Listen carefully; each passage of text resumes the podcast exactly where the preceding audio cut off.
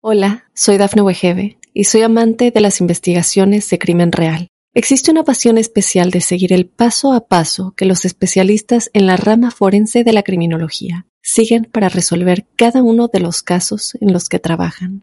Si tú, como yo, eres una de las personas que encuentran fascinante escuchar este tipo de investigaciones, te invito a escuchar el podcast Trazos Criminales con la experta en perfilación criminal, Laura Quiñones Orquiza, en tu plataforma de audio favorita.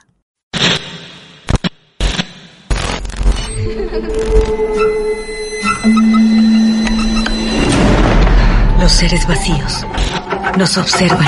Hasta hoy se registran muchos reportes de actividad paranormal en él. Veo cosas que no puedo explicar. Hay alguien sentado en esa silla. Está aquí.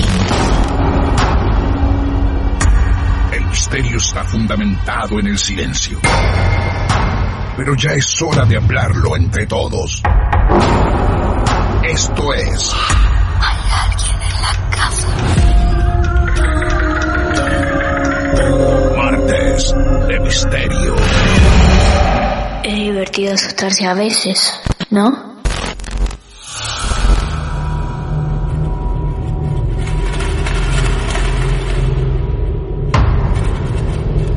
Muy buenas noches, señoritas, caballeros. ¿Nos conocen? ¿Les contaron sobre nosotros? Somos Martes de Misterio. Este saludo, esta introducción, invita a escuchar otra historia real. Estoy acá para recibir otro caso real de alguien que se anima a contar, porque también quiere ser escuchado, escuchada en este caso porque la protagonista de hoy se llama Stephanie. Vive en Argentina, en Lanús, dentro de la provincia de Buenos Aires, y ella, como muchos de ustedes, también se va a animar a contar. Y seguramente todos nosotros seremos parte del ADN de la historia de ella. ¿La vamos a buscar?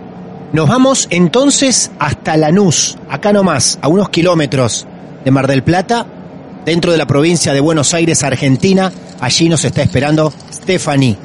Stephanie, buenas noches, bienvenida a Martes de Misterio, ¿cómo estás? Hola, buenas noches, todo bien. ¿Todo tranquilo? ¿Qué, qué voz tranquila? ¿Qué? Sí. Bien, muy bien. Quiere decir que a lo mejor este, este así, yo voy a bajar también un poquito el tono a la hora de hablar, porque me parece que va a ser el tono de la charla con Stephanie, ¿no? Sí, esperemos que sí. Esperemos que Estoy sí. bastante nerviosa, pero trato de no, de que no se note. Que no se note. Muy bien, no se te nota nada. ¿Cuántos años tenés, Stephanie? 27. Muy bien. Jóvenes 27, en familia, viviendo allí en Lanús. En familia, sí, con mi hermano, mi cuñada, mi marido y mi hija. ¿Viven todos juntos así? Sí, nos mudamos hace un mes todos juntos. Todos juntos. Muy bien, perfecto. Bueno, Stephanie, vos vas a empezar a contar esto desde donde quieras, a todos, como si fuera un cuento. ¿Es algo de tu pasado? ¿Es algo de tu presente? Es algo de mi pasado eh, que sigue teniendo a veces Ajá. sus apariciones. Algunos, algunos destellos en el presente. Exacto. O sea que los que viven con vos saben de esta historia. Sí, y mi hermano la vivió conmigo. Bien, muy bien. Bueno, entonces arrancamos desde donde vos quieras. ¿A dónde nos llevas? Eh, yo te voy comentando, eh, no recuerdo muy bien cuándo empezó porque yo era muy chica. Sí. Eh, tengo algunas cosas que fueron así como muy fuertes que las, las recuerdo. Pero arrancó todo cerca de los nueve o diez años, Bien, cuando yo tenía esa edad. ajá, Eh, bien. Resulta que, bueno, nos habíamos mudado, nosotros vivíamos en un barrio muy humilde y tuvimos la oportunidad de mudarnos a una casa. Ajá, eh, por gente conocida de mis viejos y demás. Y ahí es donde empezó eh, todo este tema y la verdad que se hizo para esa edad mía bastante insostenible en ese momento. claro, totalmente. Le llega la chance de mudarse a una casa, una mejor vivienda, un mejor barrio. Claro, no- nosotros vivíamos en una casa muy humilde Sí, y tuvimos la oportunidad de salir del, del barrio que ya se había vuelto bastante feo claro. y pasar a una casa, digamos, que teníamos las- todas las comodidades por primera vez. Eh, y ahí empieza todo a manifestarse todo, digamos. Irse a vivir a esa casa significaba que tenían la chance de poder pagar un alquiler, era una casa que ustedes tenían que cuidar. ¿Recordás por qué fue una buena oportunidad? Más allá de cambiar del barrio, digo. Eh, sí, fue una buena oportunidad porque los dueños eran muy amigos de mis viejos, Ah. entonces ellos le dieron la oportunidad de alquilar la casa que quedaba sola porque ellos se mudaban. Claro, Eh, era una pareja de, de dos personas grandes. sí. Eh, la hija que tenía no, no estaba para ocuparse de la casa, entonces nos dieron la posibilidad a nosotros. Bien, muy bien. Y allá fue mamá, papá, Stephanie y tu hermano. Mi hermano y mi hermana más chica y Ah. dos más chicas que nacieron, bueno, después ahí. Wow. Bueno, De muchos en la numerosa. casa. Numerosa. Bien. ¿Cómo era la casa? ¿Cómo la recordás? La casa, si bien era linda para nosotros en ese momento que pasábamos de una casa muy humilde, eh, ya desde el principio tenías esa sensación rara de, de no querer estar ahí. Ajá. Eh, si bien era grande, espaciosa, linda, cómoda, teníamos un patio enorme, una terraza y demás, eh, no, no te sentías del todo cómodo Ajá. estando dentro. Sí. Bien. Eh, y bueno, como te decía, esto empezó cuando yo tenía 9, 10 años. Empezó con cosas simples como sonidos raros o ruidos. Eh, pensás que ves cosas y después decís, bueno, capaz que fue la luz o fue una sombra de la calle y demás. Y ya después fue escalando hasta cierto punto en que era imposible estar ahí. Ajá. Estos ruidos eran, a todos les pasaba, te pasaba al principio a vos, ¿cómo, cómo se presentaban los ruidos?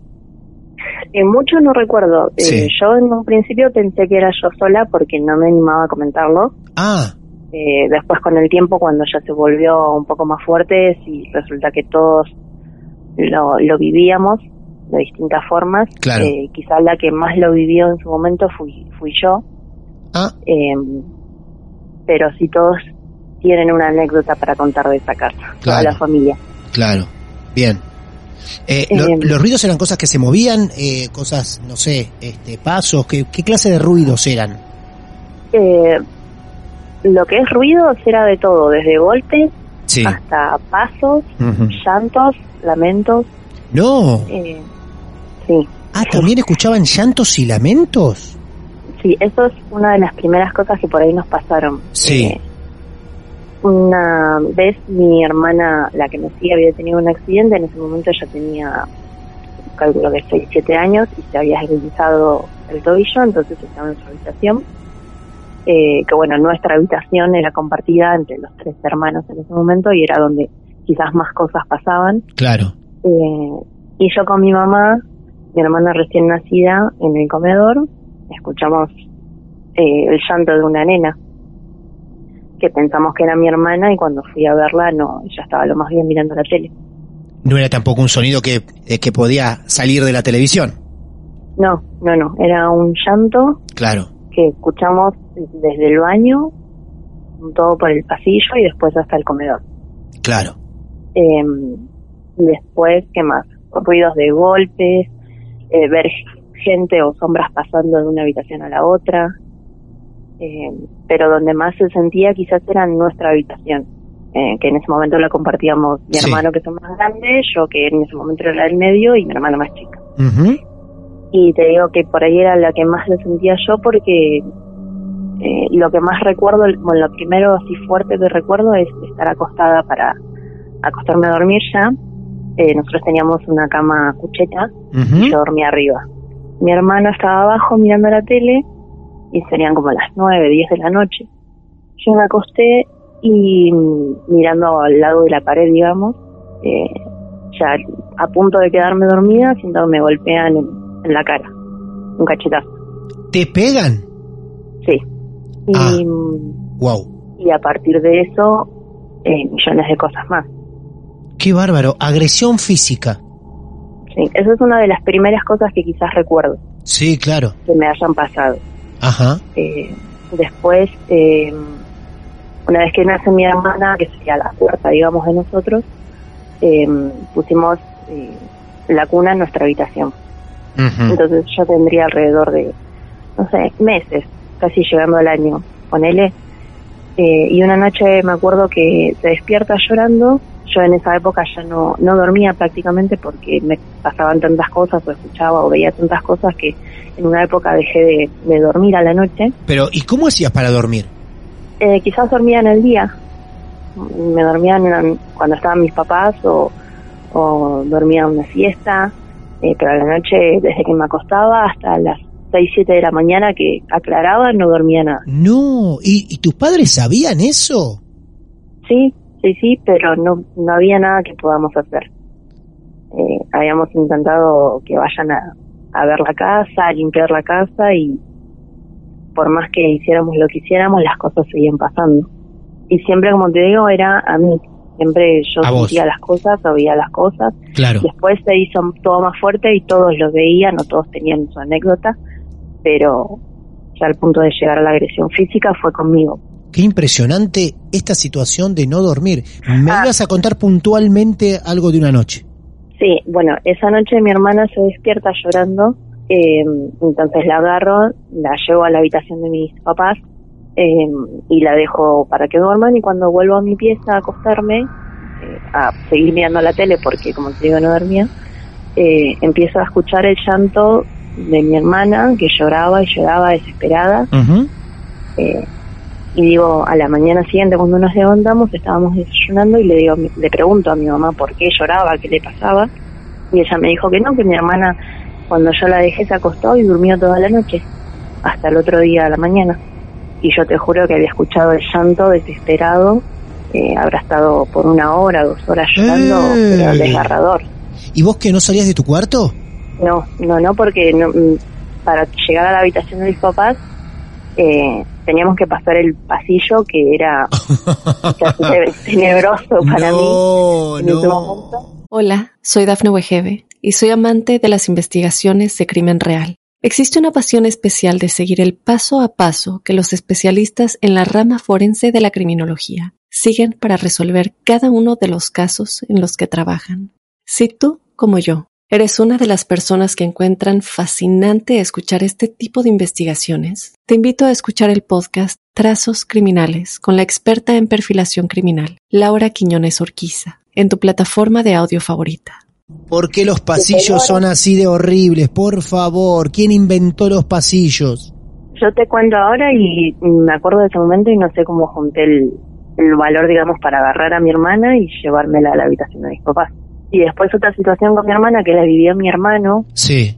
eh, ella también era bebé, se había Sí. despertado llorando y él estaba en el comedor. Cuando la va a buscar a la habitación, dice que ve una sombra parada al lado de la cuna, Ah, por Sí. Dios. mirando a, a mi hermana. Mirando a la nena. Sí.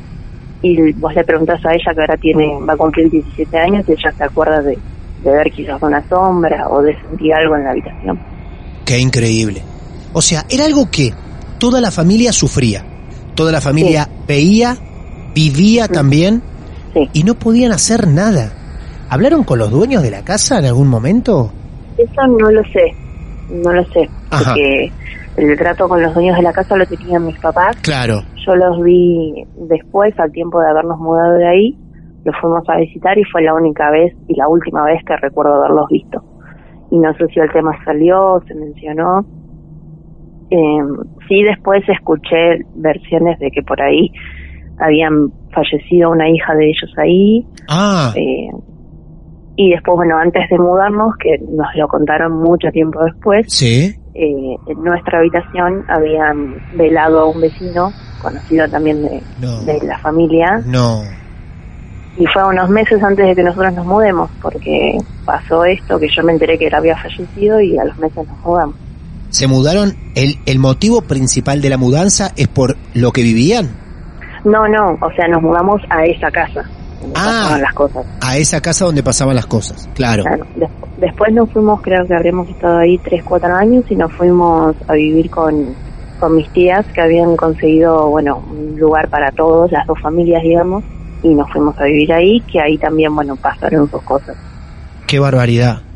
Eh, cuando vos me decías que no podían hacer nada, ¿se- ¿recordás a quién llevaron? ¿O qué intentaron hacer? Em, ¿Para ayudar, para, mi- para limpiar algo? Sé que mis viejos habían hablado con, eh, no sé, lo que ellos le dicen un brujo, Sí. eh, que, bueno, nos dijo que había alguien que nos estaba haciendo eso, que era puntualmente a mi mamá, por ¿A una tu mamá? situación con mi papá, claro. Sí. Pero mm, yo lo pienso ahora y no me deja muy como muy convencida, Claro. digamos, Claro. porque si no las, las personas, digamos, que lo tendrían que haber sufrido más, deberían haber sido ellos. Y ellos no pero tanto. como te digo, no, ellos no tanto. Claro. Lo que sí tienen, bueno, son eh, anécdotas, por ejemplo, de mi mamá, eh, haber estado con una amiga mía en la puerta de, de casa, de la vereda, digamos, eh, y sentir que le golpean la puerta desde adentro. Y adentro no había nadie. No, estaba ella con mi hermana que era bebé en su momento Claro. y siente que golpean la puerta de adentro, desde adentro. Cuando siente eso, agarra mi, mi hermana y se va a la casa de mi abuela.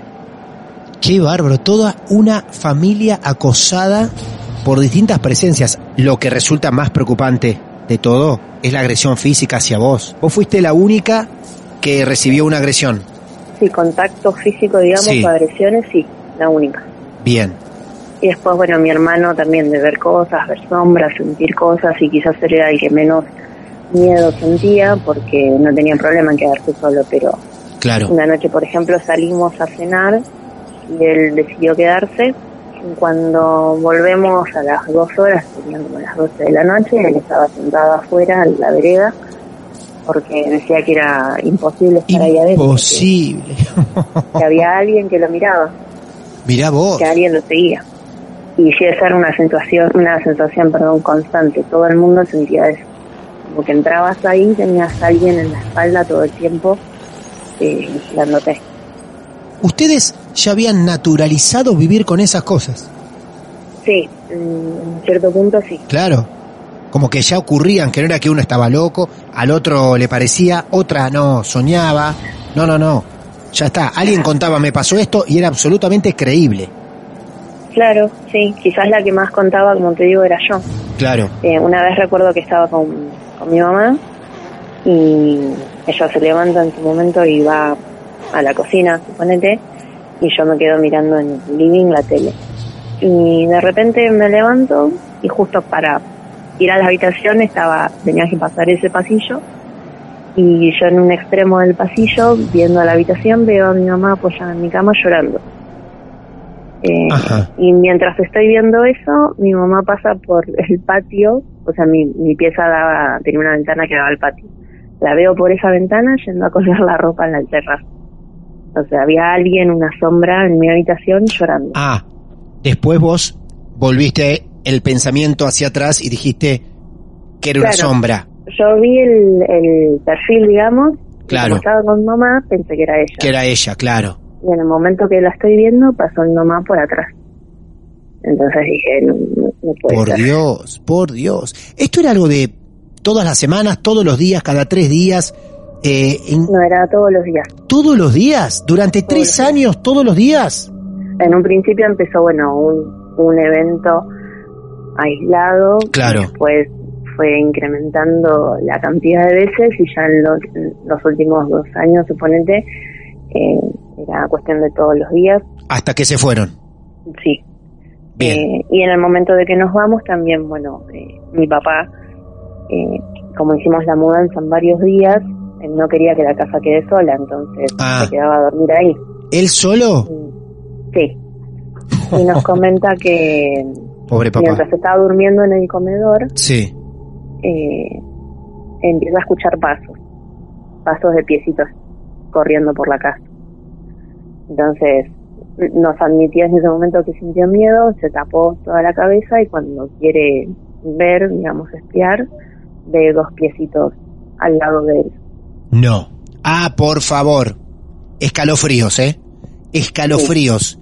Papá se tapa y cuando quiere ver un poco, llega a ver que al lado de él hay dos piecitos que, que de nene, Eh, dos piecitos y de una criatura, de una criatura. y parado al lado de él. Se volvió a tapar. Claro, sí. Se volvió a No tapar. quiso ver más. Y, no- y ahí se durmió, papá. Claro.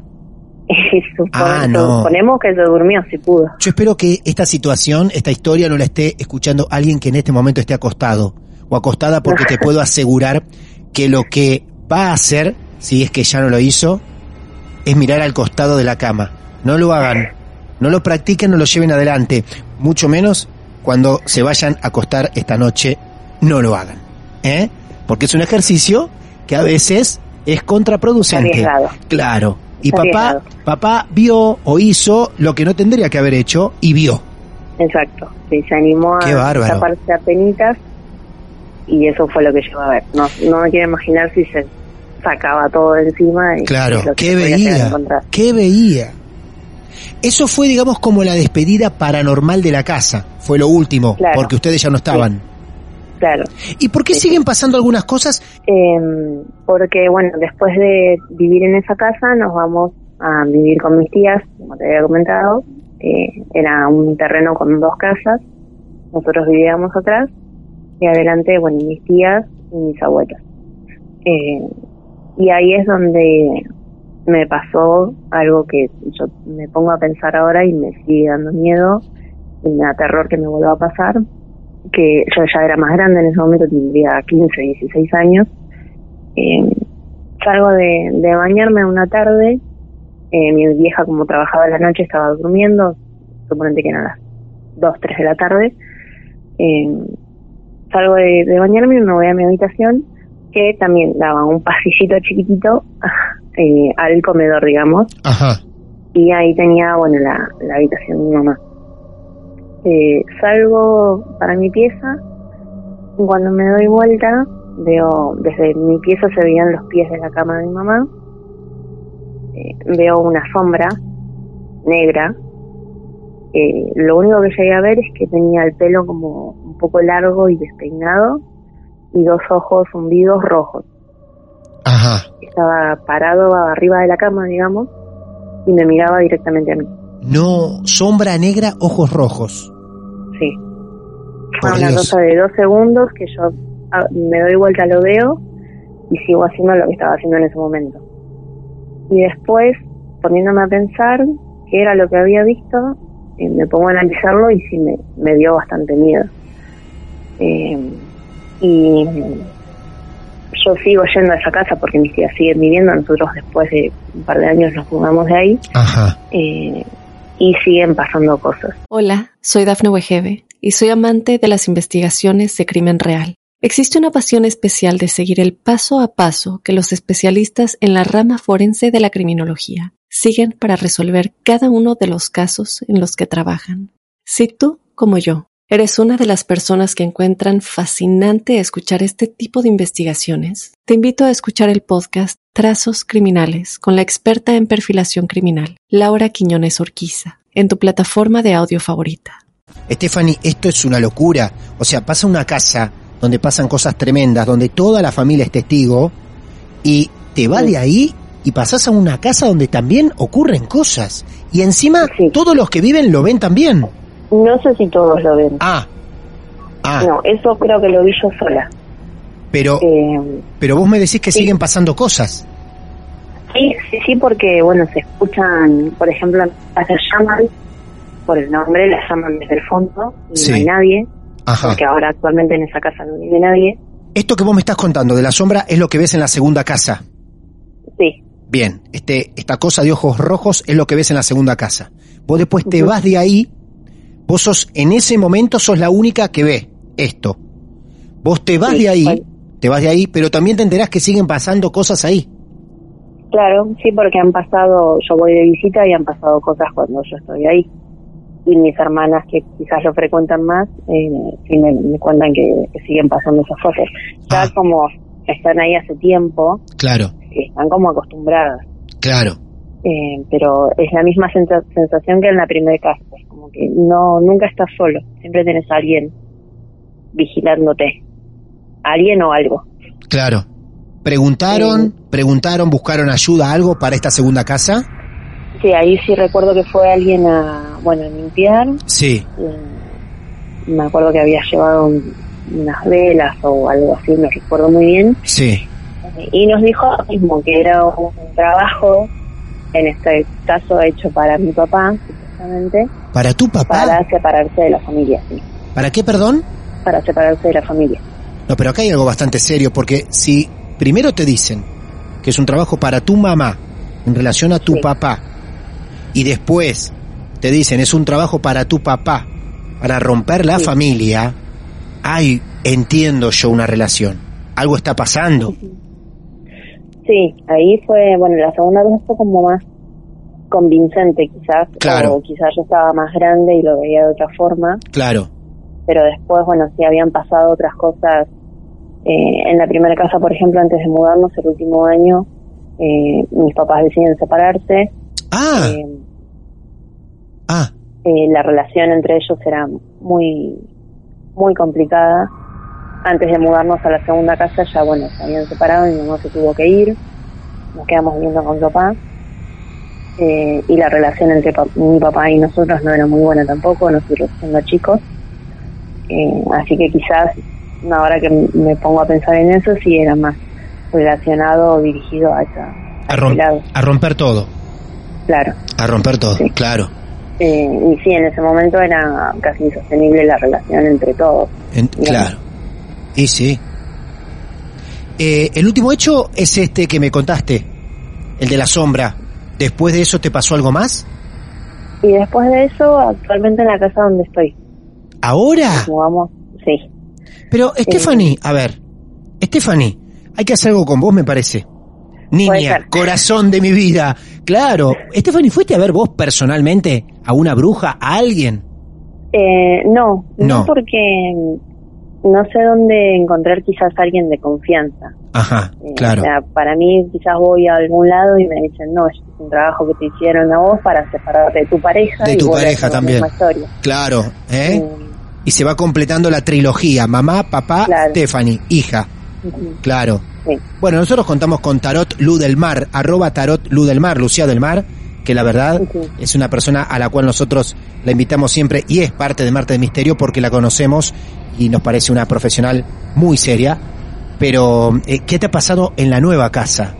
Eh, acá hace poco que estamos, hace un mes, Sí. pero ya se han visto sombras. eh, y en la habitación de mi hermano eh, a él le, ha- le han tocado la cabeza. ¿A tu hermano? Sí, ¿A tu hermano el mismo que vivió con vos en esa primera casa? sí, sí, el mismo.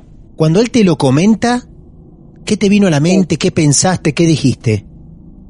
Eh, no, ya habíamos estado hablando del tema, eh, porque, bueno, él ante ese tipo de cosas, será que no sé, las costumbres de antes Claro. nos, nos prepararon para estas cosas, por decirlo de alguna forma, eh, pero como que tratamos ahora de no darle tanta importancia, porque no, no es la misma situación que teníamos en el primer caso. Acá estamos todos juntos, Ajá. la convivencia es buena, nos llevamos bien, Claro. eh, entonces no es algo que influya tanto o que moleste tanto. No queremos darle más eh, importancia de la que tiene para que eso no se Claro. llegue a descontrolar, digamos. Claro, total, totalmente. Y tu pequeño, que siempre, bueno, como les pasó a ustedes con tu hermanita, que son mucho más sensibles a estas situaciones, ¿tu pequeño dio algún indicio de algo? Mi nena no. ¿Nene o Ah, nena es? Nena. Nena, Abril. tu pequeña. ¿Dio algún indicio? Nada todavía. No, ella no. Bien. La que sí quizás, o quizás lo interpretamos nosotros así, es mi sobrina que tiene un año, casi dos. Ah, ¿y ella qué hizo? Eh, estaba saludando a alguien en la habitación. No, otra imagen más. Otra imagen muy similar a la del papá mirando los piecitos al costado de la cama. Exactamente. No, Pero bueno, nosotros a esta altura ya lo tomamos como algo para reírse, digamos. bueno, está bien. Algo para reírse. Sí. Qué espíritu, claro, total. Bueno, tu marido sorprendido, tu compañero, tu, tu no sé, tu esposo, eh, Sí. sorprendido por todo esto, ¿no? Él sí me ha sorprendido. ¿No cree en estas cosas él? Eh, puede ser que crea le han pasado también sus cosas, pero Sí. no, no al punto que lo vivimos nosotros. Claro, claro. No tan intenso. Por Dios. Claro. Por Dios, Stephanie, tres casas. Sí. Tres casas.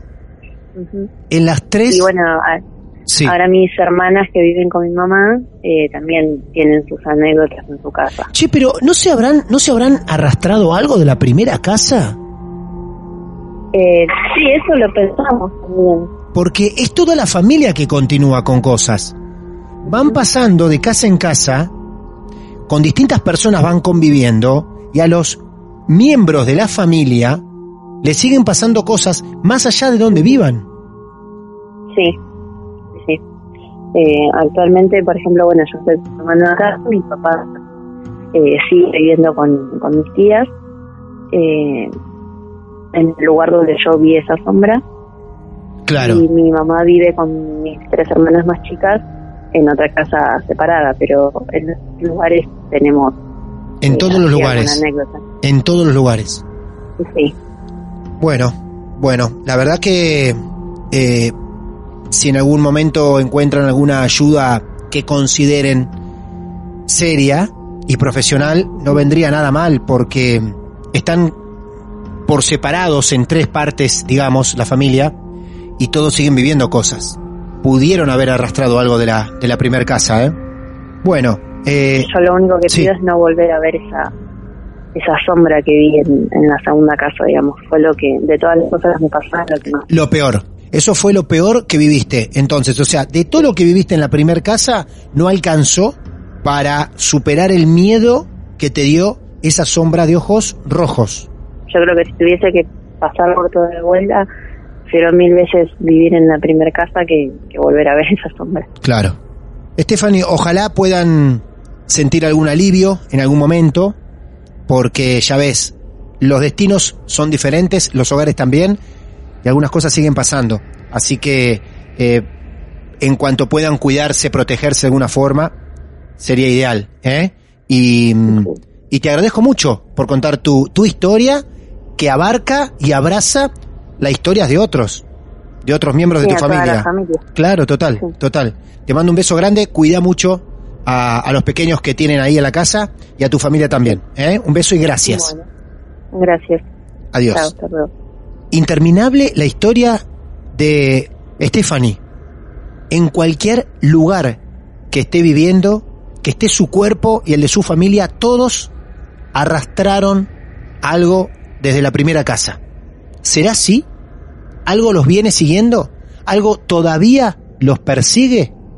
Veremos si más adelante, en algún otro tiempo que nos permita, Marte de Misterio, volvemos a saber algo más sobre la familia de Stephanie. Si cualquiera de ustedes que estén escuchando todavía no nos contactaron y tienen su caso real para contar, siempre son bienvenidos. Nos buscas en Instagram, arroba martes de misterio, o nos podés escribir un mail personal, martesdemisterio arroba gmail.com, y solamente nos decís que tenés tu caso para contar. Y en algún momento vamos a llegar a tu caso y a vos también. Mi nombre es Martín Echevarría. Esto es Martes de Misterio, un pequeño club de amigos que se alimenta de sus historias verídicas. Muchas gracias. El mal viene en formato podcast. Esto es Martes de Misterio.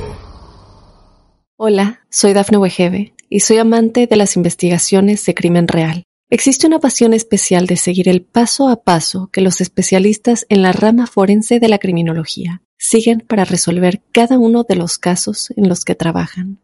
Si tú, como yo, eres una de las personas que encuentran fascinante escuchar este tipo de investigaciones, te invito a escuchar el podcast Trazos Criminales con la experta en perfilación criminal, Laura Quiñones Orquiza, en tu plataforma de audio favorita.